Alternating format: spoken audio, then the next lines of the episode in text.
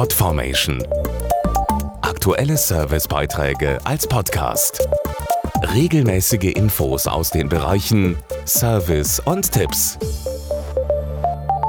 Gärtnern ist voll im Trend. Immer mehr Menschen verbringen ihre Freizeit gerne in ihrer kleinen grünen Oase und freuen sich über selbst angebaute Tomaten oder Erdbeeren.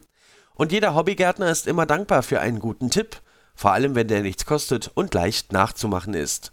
Ein Beispiel hierfür sind gebrauchte Versandkartons, weil sich die Wellpappe im Garten sehr gut nutzen lässt. Wer einen Komposthaufen im Garten hat, weiß, er darf weder zu feucht noch zu trocken sein. Wie sich sein Klima regulieren lässt, erklärt Dr. Oliver Wolfrum, Geschäftsführer des Verbandes der Wellpappenindustrie. Wenn der Komposthaufen zu nass ist, kann man trockene Wellpappenstücke hineintun, die saugen die überschüssige Feuchtigkeit auf.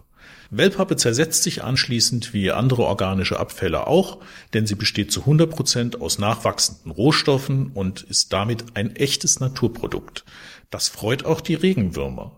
Von der Stärke in der Wellpappe werden sie magisch angezogen. Das beschleunigt den Zersetzungsprozess des Komposts, lockert ihn gleichzeitig auf und sorgt so für ein perfektes Mikroklima. Diesen natürlichen Recyclingprozess kann man auch nutzen, um Setzlinge heranzuziehen. Das geht ganz bequem am Garten- oder Balkontisch.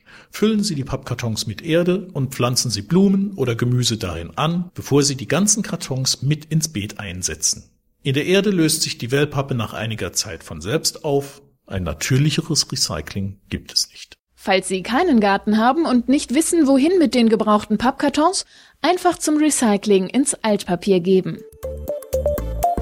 Podformation.de Aktuelle Servicebeiträge als Podcast.